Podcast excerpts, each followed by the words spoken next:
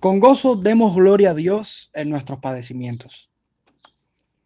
Se avecinan tiempos bien difíciles, momentos donde los creyentes tendremos que aferrarnos a la palabra de Dios y lograr perpicaz y valientemente de ella nuestra espada victoriosa, que no por ser un arma mortífera nos librará de la angustia y la represión del enemigo. Desde hace varios años se viene cocinando abiertamente a escalas internacionales transformaciones en lo que respecta a la moral tradicional. Esa moral tradicional que fue implantada en el corazón del hombre desde el Génesis está siendo atacada fuertemente por la sociedad que nos toca vivir. Los medios de difusión masiva están abiertamente rindiendo intereses a nuestra sociedad libertina y se comprometen cada día con el pecado. Ya veremos cómo publicar un tema honesto, tradicional y bíblico será censurado en un futuro no muy lejano en las diferentes plataformas sociales que hay. Los ataques a la moralidad son múltiples. Se incrementa la aprobación a la legalización del aborto, la libertad sexual cualquiera que sea su aberrante condición, el menosprecio sobre aquellos que deciden y que quieren pensar tradicionalmente, la destrucción de la identidad de la familia que la Biblia considera normal y hoy esta palabra está siendo fuertemente atacada en los medios intelectuales, la familia normal según la Biblia, que es la familia del hombre y la mujer con sus hijos. En fin, el mundo como emisario y promotor del mal ha tomado los medios de difusión masiva para imponer su religión falsa, que en mi opinión personal es la religión del sistema del anticristo. Pero nuestro país estará ajeno a esta realidad. ¿Acaso no vemos cómo nuestras leyes aún en estos tiempos han ido cambiando intencionalmente como adhesión a este sistema de pensamiento, a esta religión social? La fe bíblica está siendo fuertemente eh, atacada, fuertemente atacada. Y me, me detuve en estos días a leer una resolución emitida por las autoridades de nuestro país. Y después de ver en el documento oficial una enorme lista de instituciones y declaraciones nacionales e internacionales como la base lógica para implementar nuevos programas educativos en Cuba, la ministra de Educación, Ana Elsa Velázquez Cubiella, resuelve el asunto de la siguiente manera. Se aprueba el programa de educación integral en sexualidad con enfoque de género y derechos sexuales y reproductivos en el Sistema Nacional de Educación. Qué peligro para nuestra familia, qué peligro para el cristiano. ¿Qué pasará a raíz de esto? De hecho, este programa incluye el anexo 1, que no es más que el desarrollo de la aberrante ideología de género en la educación sexual que le impartirán a nuestros hijos en las escuelas. Además de esto, será un programa que está sujeto a modificaciones y por supuesto que a la velocidad que viene el mal, las modificaciones no serán a favor de la Biblia. Se le añade a este programa el compromiso y la responsabilidad de todos los trabajadores en el área del saber educacional. Así que no solo nuestros niños están en peligro, también lo están aquellos profesores o aquellos trabajadores que son cristianos que por sus ideales pretenden no enseñar, no compartir, no transmitir esos principios eh, que, que está imponiendo la sociedad. Y ellos tendrán que tomar una decisión. ¿Qué pasará con esas personas? Y para cómo se le atribuye a los directivos de educación provinciales su encargo para la supervisión del nuevo programa educacional. En resumen, este es un programa educacional con supuestas buenas intenciones, y lo pongo entre paréntesis, donde respalda por disímiles centros educativos, eh, centros educativos que son contrarios a la escritura, que se empleará abiertamente adoctrinamiento a nuestros hijos y nietos de manera obligatoria y controlada sobre la aceptación de la igualdad de géneros en nuestro país. Hemos pensado el riesgo que corren nuestros hijos al pasar la mayor parte de su tiempo en las escuelas que aun cuando llegan a la adolescencia, el grupo de iguales ocupa un papel primordial en su desarrollo. ¿Qué le, ¿Qué le enseñarán? ¿Ha pensado en esto? ¿Qué le enseñarán? Que condenar la práctica homosexual es un delito en nuestro país, que es violar la ley. No vemos que esa nueva regulación erosiona la comunión familiar porque nuestros pequeños van a querer insertarse al medio escolar por complejos, por debilidades de su carácter, que los padres cristianos nos volveremos como los malos de esta película. Nos percatamos que nuestros niños se interesarán por el sexo temprano. Y esto, además de pecado, traerá tristes consecuencias por una vida sexual temprana, que cada día habrá menos población, que pondrán en contra de la palabra de Dios a nuestros hijos, porque ella denuncia todo ese pecado y lo condena, que nuestros hijos se volverán más rebeldes. No hay forma más detestable de negar a Dios que haciendo ver que lo que Dios considera malo e inmoral, lo hagamos normal y bueno. Bienvenidos a los días de Noé, a los días de Sodoma y Gomorra, a los días de los jueces de Israel cuando cada cual hacía lo que bien le parecía. Pero ¿qué piensa hacer la iglesia cubana respecto a esto? ¿Seguiremos callados ante el pecado, tolerando la maldad que nos predican todos los días a través de los medios de difusión? Y con esto sé que me estoy poniendo la soga al cuello. Con esto sé que como cristiano me estoy poniendo en una encrucijada. Pero como dijo Pedro en una ocasión, en cuestiones de de tener que escoger si tengo que negar un principio bíblico por obedecer una ley, es mejor obedecer a Dios antes que a los hombres. Me dirijo a las palabras de Edmund Burke, y aunque creo que la bondad es solamente en Dios totalmente, él dice, lo único necesario para que triunfe el mal es que los hombres buenos no hagan nada. Teniendo en cuenta nuestro papel en el mundo como sal, como luz, tenemos dos opciones ante este dilema institucionalizado. O toleramos el mal y callamos ante esto como lo hemos hecho hasta ahora, o denunciamos el pecado y en nuestra defensa asumimos el reto de la persecución o de la represión si fuera necesario. Se repiten los días de Nerón, donde en su justificación por la quema de Roma culpa a los cristianos como los principales responsables de tal provocación al imperio. Hemos vuelto a los días de Juan el Bautista, cuando por denunciar el pecado fue servida su cabeza en una bandeja de plata. Hoy se hacen muy evidentes las palabras de nuestro Señor Jesucristo. Bienaventurados seréis cuando los hombres os aborrezcan y cuando os aparten de sí y os vituperen y desechen vuestro nombre como malo por causa del Hijo del Hombre. Pero alegrémonos, hermanos, porque si el mundo nos persigue por causa del Evangelio, no hará algo distinto de lo que ha hecho con la iglesia durante todos los siglos. Hoy quiero compartir un texto que nos da esperanza, un texto que nos da confianza, un texto en el cual nos podemos cimentar y aferrar a él para poder permanecer en medio de las persecuciones de nuestra fe. Y es el texto de Primera de Pedro, capítulo 4, versículo del 12 al 19. Dice la escritura, amados, no os sorprendáis del fuego de prueba que os ha sobrevenido, como si alguna cosa extraña os aconteciese, sino osaos por cuanto sois participantes de los padecimientos de Cristo, para que también en la revelación de su gloria os gocéis con gran alegría. Si sois vituperados por el nombre de Cristo, sois bienaventurados porque el glorioso Espíritu de Dios reposa sobre vosotros. Ciertamente, de parte de ellos, Él es blasfemado, pero por vosotros es glorificado. Así que ninguno de vosotros padezca como homicida o ladrón o malhechor o por entrometerse en, en lo ajeno. Pero si alguno padece como cristiano, no se avergüence, sino glorifica a Dios por ello porque es tiempo de que el juicio comience por la casa de Dios. Y si primero comienza por nosotros, ¿cuál será el fin de aquellos que no obedecen el Evangelio de Dios?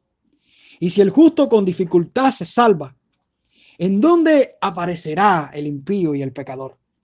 De modo que los que padecen según la voluntad de Dios, encomienden sus almas al fiel Creador y hagan el bien. Con gozo démosle gloria a Dios en nuestros padecimientos, quiero resaltar dos cualidades que en este texto son muy evidentes en los cristianos, en medio de sus persecuciones. Una es el gozo cristiano y la otra es la glorificación a, su Dios, cómo el cristiano glorifica a su Dios. Vamos a estar viendo estas dos cualidades del cristiano. Por eso, como primera cualidad, asumo que debemos tener gozo en la participación de los padecimientos de Cristo.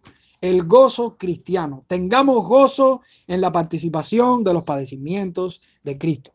El texto comienza diciendo, amados, no sorprendáis del fuego de prueba que os ha sobrevenido como si alguna cosa extraña os aconteciese. Y quiero parar un momento ahí. Porque las pruebas son eventos comunes en la vida de los creyentes. El texto nos reitera una vez más dentro del libro sobre el efecto que produce la prueba en el creyente. Un efecto que es acompañado con la palabra fuego. Si nosotros leemos el capítulo 1 y volvemos ahí y vemos el versículo 6 y 7, nos dice, en lo cual vosotros os alegráis, aunque ahora por un poco de tiempo, si es necesario, tengáis que ser afligidos en diversas pruebas, para que sometida a prueba vuestra fe, mucho más preciosa que el oro, el cual, aunque perecedero, se prueba con fuego, sea hallada en alabanza, gloria y honra cuando sea manifestado Jesucristo. No es menos cierto que el mismo apóstol puede estar haciendo recordar a los oyentes el proceso que pasa el oro ante el fuego. Pero cuando este fuego, cuando este oro es pulido, el producto que sale es un producto valioso, un producto diferente, un, producto costoso, un producto que atrae la atención de los demás. Las persecuciones son normales en la vida de cada creyente. ¿Habrá existido algún seguidor de Cristo que no haya tenido que padecer por su fe? ¿Ha pensado? Haga un bosquejo en la Biblia quiero mostrarles cómo el libro de Hechos está enfocado en esto y cómo el libro de Hechos va contando la historia de persecución de la, de, la iglesia. Porque si nosotros desde el capítulo 4 vemos, después que Pedro da su discurso en Pentecostés y se convierten miles de personas, ellos salen a predicar el Evangelio y a sanar a enfermos. Y cuando sanan al cojo de la hermosa, vemos cómo los sacerdotes y los saduceos les llevan a la cárcel por esto solamente porque estaban hablando de la resurrección de Cristo y ellos no toleraban hablar del Evangelio, hablar del mensaje del Evangelio, provocan los enemigos del Evangelio ira, odio, resentimiento. De hecho, después, cuando vamos al capítulo 5, vemos la furia del sumo sacerdote y los que estaban con él tras las señales y la predicación que hacían los apóstoles donde los cogen, los echan, les echan mano y los meten a la cárcel pública. El sacerdote eh, lo juzga. Y Pedro nuevamente interviene en su defensa del Evangelio. ¿Y qué provoca esta defensa? Que los enemigos del Evangelio se enfurezcan contra ellos y pretendan matarlo. Lo curioso de la actitud de los apóstoles es que mientras más los reprimían, más predicaban el Evangelio. Mientras más los reprimían, más predicaban el Evangelio y más crecía la iglesia. ¿Será importante la persecución para que la iglesia crezca? ¿Para que la iglesia madure? Para que la iglesia se fortalezca. Miren este cuadro en el versículo 40 del capítulo 5 de Hechos. Dice el texto, y convinieron con él y llamando a los apóstoles, después de azotarlos, los intimidaron, o sea, los azotaron, los intimidaron, que no hablasen en el nombre de Jesús y los pusieron en libertad. Después que lo azotaron, los intimidaron y le dijeron que no podían hablar de Jesús. Y ellos salieron de la presencia del concilio gozosos de haber sido tenidos por dignos de padecer afrenta por causa del nombre, o sea, del nombre de Cristo. Y todos los días en el templo y por las casas no cesaban de enseñar y predicar a Jesucristo. ¿Qué clase lección nos dejan los apóstoles a nosotros? ¿Cómo, a pesar de ser azotados, de ser amenazados, intimidados, ellos siguieron predicando el Evangelio? Pero siguieron con gozo, con gozo y un gozo por haber sido eh, afrentados por el nombre de Cristo. Después vemos a Esteban siendo apedreado por el Evangelio y convirtiéndose en el primer mártir de la iglesia.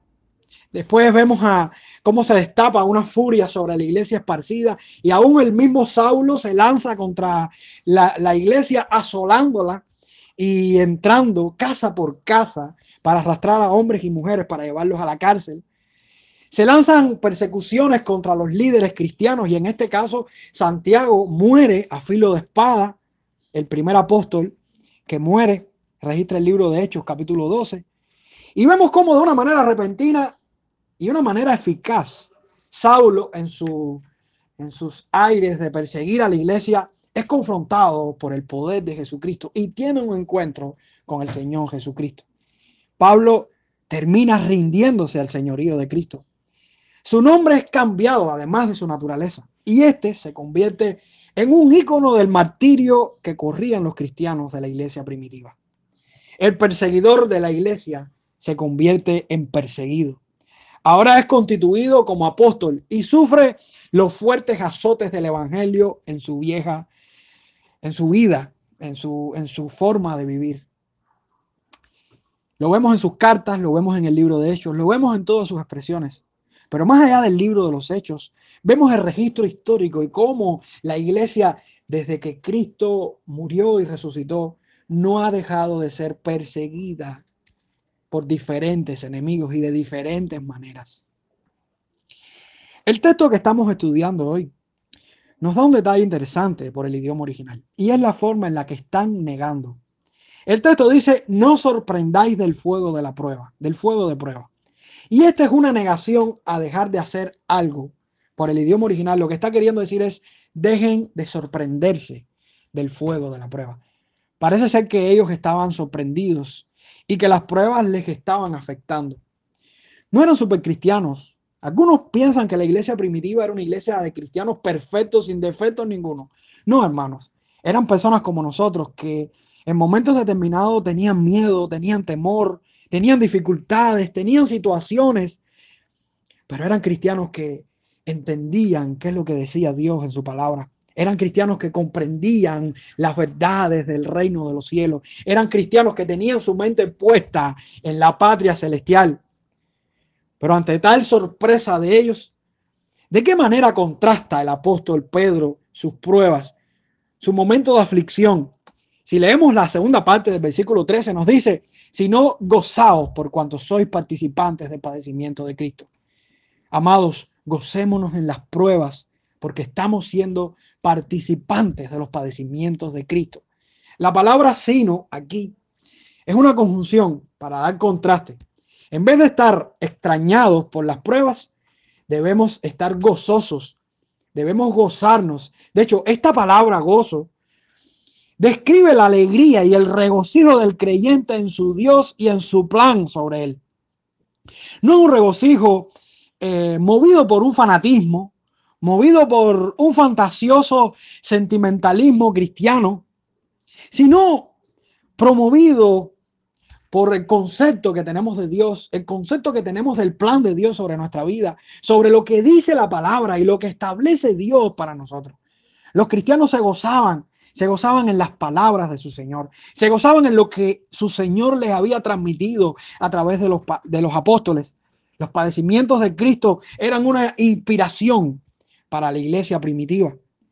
Y aquí estamos viendo este, este gozo como una orden. Y es una orden que nos está dando el escritor a, a mantenernos constantemente en esta actitud de gozo. ¿Por qué los cristianos nos gozamos en las tribulaciones por el Evangelio? Primero, porque es una señal de nuestra identificación con Cristo. Nosotros, como discípulos de Cristo, padeceremos como Cristo padeció. También porque esto siembra en nosotros un deseo por llegar al día de nuestra glorificación. ¿Cuántos anhelan estar con Cristo? ¿Cuántos anhelan que Cristo venga? Hagamos un experimento. Y miremos a los cristianos que están siendo perseguidos. ¿Cuál es su deseo en estos momentos? Y miremos ahora a los cristianos que tienen todo resuelto, sin ningún problema y sin ninguna prueba. Pregúntenles a esos cristianos que lo tienen todo resuelto, cuántos se quieren ir con Cristo. Pero también los cristianos nos gozamos porque nuestro gozo no reposa en las circunstancias que nos rodean. no reposa en el estado anímico que podamos tener, sino en la seguridad que nos da la palabra de Dios. Hermanos, la palabra de Dios nos fortalece ante nuestras adversidades. Y aquí lo está diciendo y lo está declarando. ¿Creen que hay algún motivo mayor para nuestro gozo? ¿Qué esperamos en el gozo que experimentamos cuando somos participantes de los padecimientos de Cristo? El versículo 13 termina diciendo, para que también en la revelación de su gloria os gocéis con gran alegría. Aún tendremos un gozo mayor cuando Cristo sea manifestado. De hecho, si vemos el, contraste que hay entre el gozo que experimentamos los cristianos o que debemos experimentar, mejor dicho, los cristianos en medio de los padecimientos, ese gozo no es comparado con el gozo que se está describiendo sobre lo que esperamos en el momento de la revelación de la gloria de Cristo. Aquí dice, os gocéis con gran alegría. Este gozo será aún mayor porque es un gozo, un gozo alegre, un gozo mayor, grandemente es lo que quiere decir la palabra. Es como saltar de gozo. Es un gozo que provoca en nosotros acciones exageradas. Escribió John Owen en su libro La gloria de Cristo. El corazón de un creyente afectado por la gloria de Cristo, es como una aguja atraída por un imán. Ya no puede estar en paz ni satisfecho lejos de Cristo, a pesar de que se acerque con movimientos débiles y temblorosos. Se empuja continuamente hacia Cristo y no puede encontrar descanso en este mundo pero allá en el cielo con Cristo continuamente delante de nosotros, podremos mirar sin cesar su gloria. Esta visión constantemente traerá un refrigerio eterno y gozoso a nuestras almas. Aunque no podemos entender ahora cómo será esta visión final de Dios, sabemos que los puros de corazón verán a Dios, aún en la eternidad Cristo será el único medio de comunicación entre Dios y su iglesia. Gocémonos en Él. Veamos más alto de nuestros hombros. Miremos la gloria que se avecina y quedaremos petrificados ante esta luz. ¿Qué podemos hacer si no es darle toda la gloria al Señor en medio de nuestro gozo, en medio de nuestras pruebas, si continuamos con nuestra lectura del texto, veremos cómo lo único, cómo el resultado de la experiencia del gozo en medio de los sufrimientos es glorificar a Dios, haciendo el bien en medio de nuestras pruebas. Por eso vemos como una segunda verdad en este texto que glorifiquemos a Dios haciendo el bien en medio de las pruebas. El versículo 14 dice, si sois vituperados por el nombre de Cristo, sois bienaventurados, porque el glorioso Espíritu de Dios reposa sobre vosotros. Ciertamente, de parte de ellos, Él es blasfemado, pero por vosotros es glorificado. Somos bienaventurados en nuestros vituperios por Cristo, por el glorioso Espíritu que reposa sobre nosotros. La palabra bienaventurado era común en el pensamiento de los cristianos en la antigüedad. Ellos entendían, ellos escucharon a Jesús en el sermón del monte enseñarles la bienaventuranza. Y vemos cómo la Biblia usa esta palabra en, en muchos lugares. Bienaventurados, dichosos, felices, tener éxito garantizado. De hecho, por la forma de hablar de los hebreos, una bienaventuranza es en realidad una exclamación. Los hebreos la veían como una exclamación. Es como decir, oh, la bienaventuranza de los que han sido vituperados por Cristo. Esto quiere decir que son como felicitaciones de algo que ya es y no una esperanza de algo que podrá ser. Es una afirmación de júbilo en la vida del creyente. Ahora nosotros somos dichosos. Ahora nosotros somos felices. Ahora nosotros gozamos. De hecho, un ejemplo que nos puede ayudar a entender la palabra bienaventurados, macarios, es cómo se referían los antiguos a la isla de Chipre. Ellos creían que esa isla, por su fertilidad, por su riqueza, porque era preciosa y, el clima y todos los recursos que poseía, era bienaventurada, era feliz, la isla feliz, porque no había necesidad de buscar algo más allá de sus costas, algo más allá de sus límites. Y esto es lo que podemos ver con esta palabra. Somos bienaventurados, no necesitamos algo más. Nos gloriamos en nuestro Señor y, le glorificamos, le glorificamos en medio de nuestras pruebas, en, medio de nuestros pensamientos, en medio de nuestros padecimientos. ¿Qué implica que el Espíritu de Gloria esté sobre nosotros como garantía en la bienaventuranza de nuestros vituperios? El mismo Dios en su Espíritu está sobre los creyentes. El Espíritu que se movía en medio del caos en el momento de la creación, el que fortaleció y capacitó al Hijo de Dios en su fiel cumplimiento de su obra redentora, el prometido por Cristo para convencer al mundo de pecado, juicio y justicia, el que intercede por el creyente con gemidos indecibles, el que nos hace nacer de nuevo, nos santifica y da poder para testificar, el que nos sella, el que nos hace permanecer, es el glorioso Espíritu que está sobre nosotros en nuestros vituperios. ¿Cuánto podemos glorificar a Dios por esto? Miremos un momento el arsenal histórico de los creyentes, de hombres y mujeres que han padecido por el Evangelio. Hermanos, ellos glorificaron a Dios. Recuerdo las palabras de Esteban cuando fue apedreado. Esteban no hizo otra cosa que no fuera imitar a nuestro Señor Jesucristo. Cuando Cristo estuvo en la cruz, refirió, Padre, perdónalos porque no saben lo que hacen. ¿Y qué fue lo que aprendió Esteban del Señor Jesucristo? Padre, no tomes en cuenta sus pecados. Y dice la Biblia que fueron las últimas palabras que dijo Esteban. Glorifiquemos a Dios haciendo el bien en medio de las pruebas. El versículo 15 y 16 nos dice, así que ninguno de vosotros padezca como homicida o ladrón o malhechor o por, o por entremeterse en lo ajeno. Pero si alguno padece como cristiano, no se avergüence, sino glorifique a Dios por ello. No demos motivo al pecado, quien traerá padecimientos. Más bien glorifiquemos a Dios en nuestros padecimientos sin vergüenza alguna. Lo que sí no puede pasar es que los cristianos tengamos que ser perseguidos, que tengamos que ser maltratados, eh, llevados a prisión, llevados a castigo por hacer lo que está mal hecho. Pero si nosotros sabemos que lo que estamos diciendo es lo correcto, si nosotros sabemos que no estamos en contra de la ley de Dios y estamos cumpliendo la verdad de Dios, debemos estar dispuestos a padecer y en esto glorificar a Dios. Que Dios sea glorificado con nuestros hechos. ¿Cómo podemos glorificar a Dios cuando padecemos por el Evangelio? Actuando como cristianos, actuando como, los, como Cristo actuaría estaba leyendo en el libro de los, de los mártires por John Fox cómo él describía la muerte de Ignacio de Antioquía, uno que fue discípulo de Pedro, un líder de la iglesia, uno de los padres de la iglesia.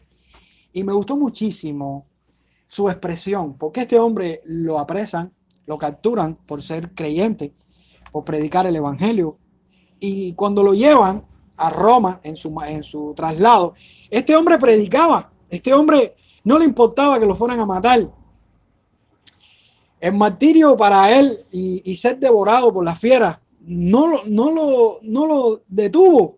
Este hombre imitó lo que hicieron los apóstoles y lo que hizo Cristo. Este hombre aplicó. De hecho, el, el libro registra que para que no empleara medio alguno, él le dice eh, a, los, a, los, a, los, hermanos de que no eh, le privaran de, lo que iba a padecer, que no le, privaban, no le privaran del anhelo que él esperaba y era ser mártir por el Evangelio. A veces vemos a estas personas y decimos, oye, nosotros, ¿cuándo llegaremos a pensar de esta manera? Él les decía, fíjense que las palabras, aquí copié las palabras de él, él les decía, ahora comienzo a ser un discípulo. Nada me importa de las cosas visibles o invisibles para poder solo ganar a Cristo. Que el fuego y la cruz, que manadas de bestias salvajes, que la rotura de los huesos y el desgarramiento de todo el cuerpo y que toda la malicia del diablo vengan sobre mí. sea así si solo puedo ganar a Cristo Jesús. E incluso cuando fue sentenciado a ser echado a la fiera, tal era el ardiente deseo que él tenía de padecer, que le decía, que decía con, relación a, cuando oía a los leones rugir, decía, soy el trigo de Cristo, voy a ser molido con los dientes de fiera salvaje para que pueda ser hallado pan puro. ¿Qué pensamiento es de estos hombres? ¿Qué pensamiento el de aquellos que han entendido el poder y el valor de la palabra del Señor? El texto nos dice en el versículo 17 y 18, porque es tiempo de que el juicio comience por la casa de Dios. Y si primero comienza por nosotros, ¿cuál será el fin de aquellos que no obedecen el Evangelio de Dios? Y si el justo con dificultad se salva, ¿en dónde aparecerá el impío y el pecador? Amados hermanos, el juicio de Dios será establecido desde la casa de Dios hasta los desobedientes al Evangelio. Si los creyentes que hemos recibido todos los privilegios de la salvación en Cristo, recibimos tantas pruebas en este mundo, ¿qué esperamos de los pecadores que no se han arrepentido y sirven como nuestros castigadores? Como en otra porción de las Escrituras, es claro que las aflicciones que tenemos en esta tierra no son comparadas con la gloria que tendremos. Aquí es evidente que la magnitud de nuestro sufrimiento no es comparado con el castigo que vendrá sobre los pecadores. Nosotros sufrimos, pero ellos un día sufrirán más cuando estén delante de Dios. Por eso es mejor sufrir en esta tierra, aunque sea atroz y sanguinario este padecimiento, que perecer bajo el castigo de Dios como impíos y pecadores el día del juicio final. Jesús dijo, porque si en el árbol verde hacen estas cosas, en el seco que no se hará. Y aquí en este texto Jesús está haciendo alusión a su muerte y a la muerte de aquellos que le persiguen. Él era el árbol verde, ese, ese árbol prevaleció ante el fuego, resucitó, pero aquellos pecadores que son como ese árbol seco, como ese tronco seco, terminarán consumidos por el fuego de la ira de Dios. Así que hermanos, hay un final muy triste para aquellos que ríen hoy. Hay un final muy vergonzoso para aquellos que se gozan hoy con nuestro sufrimiento. Nosotros debemos gozarnos porque nuestro final es glorioso.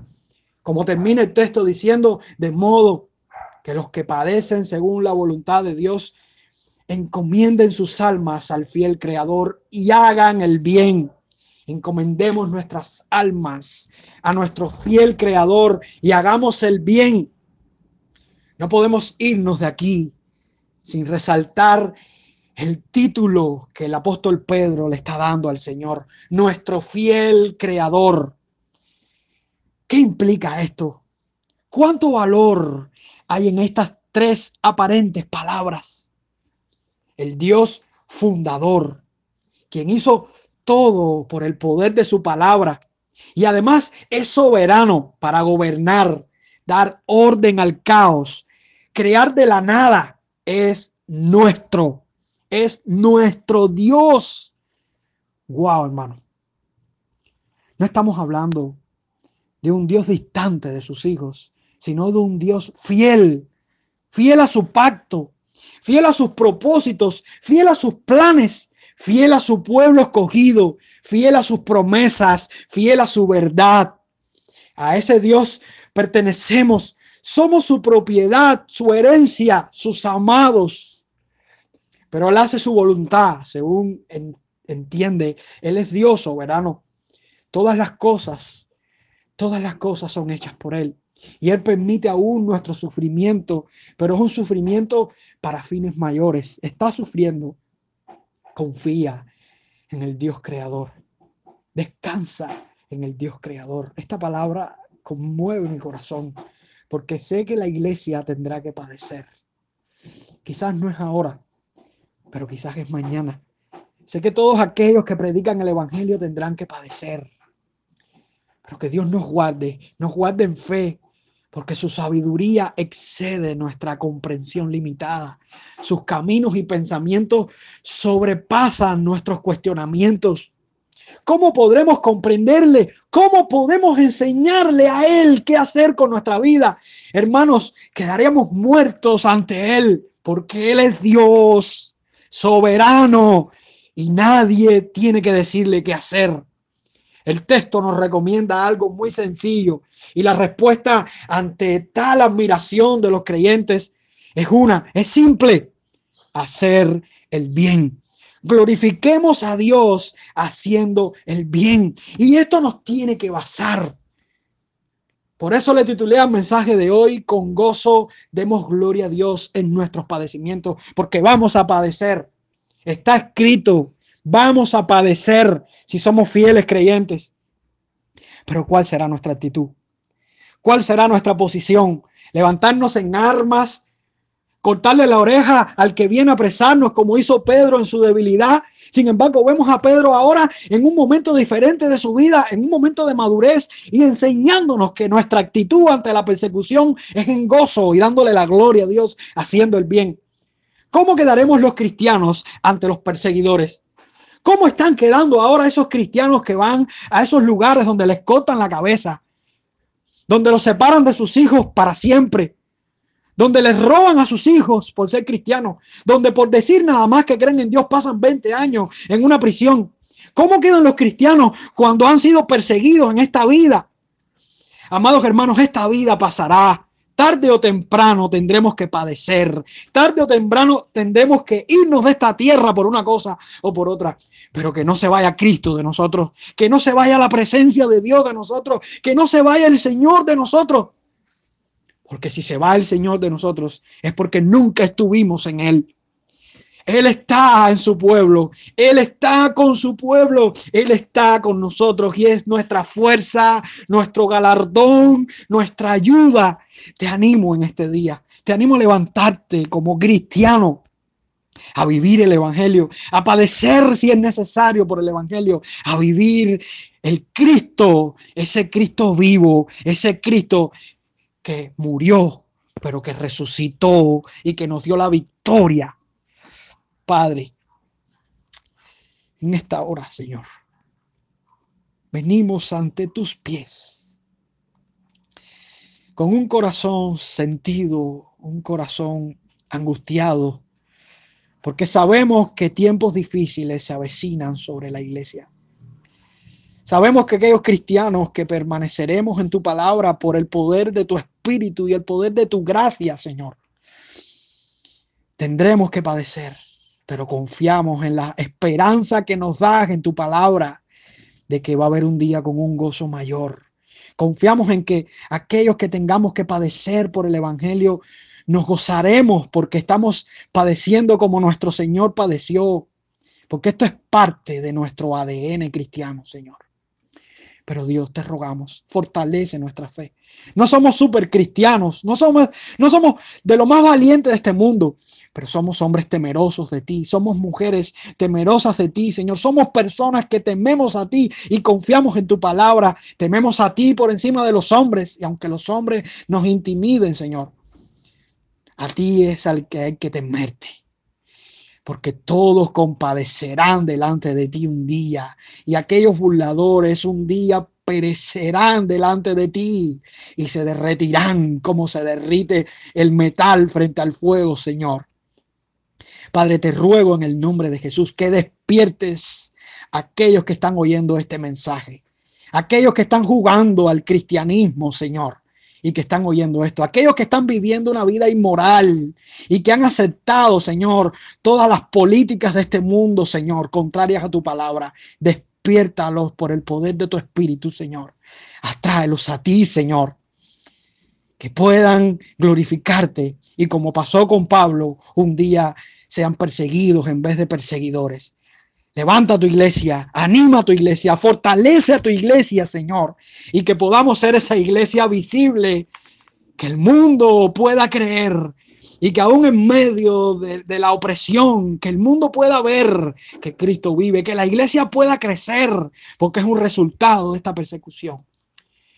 Y aún te rogamos, Señor, por nuestros hijos que aún no te conocen, que nosotros podamos ser un ejemplo para ellos, un ejemplo de vida, un ejemplo de fidelidad. Y si tuviéramos que morir, Señor, por el Evangelio, si tuviéramos que padecer prisión por el Evangelio, que nuestros hijos vivan orgullosos, Señor, que vivan glorificándote, Señor, por esta obra, Dios, por amor a tu nombre. En el nombre de Jesús, te damos la gloria desde ahora y para siempre. Aleluya.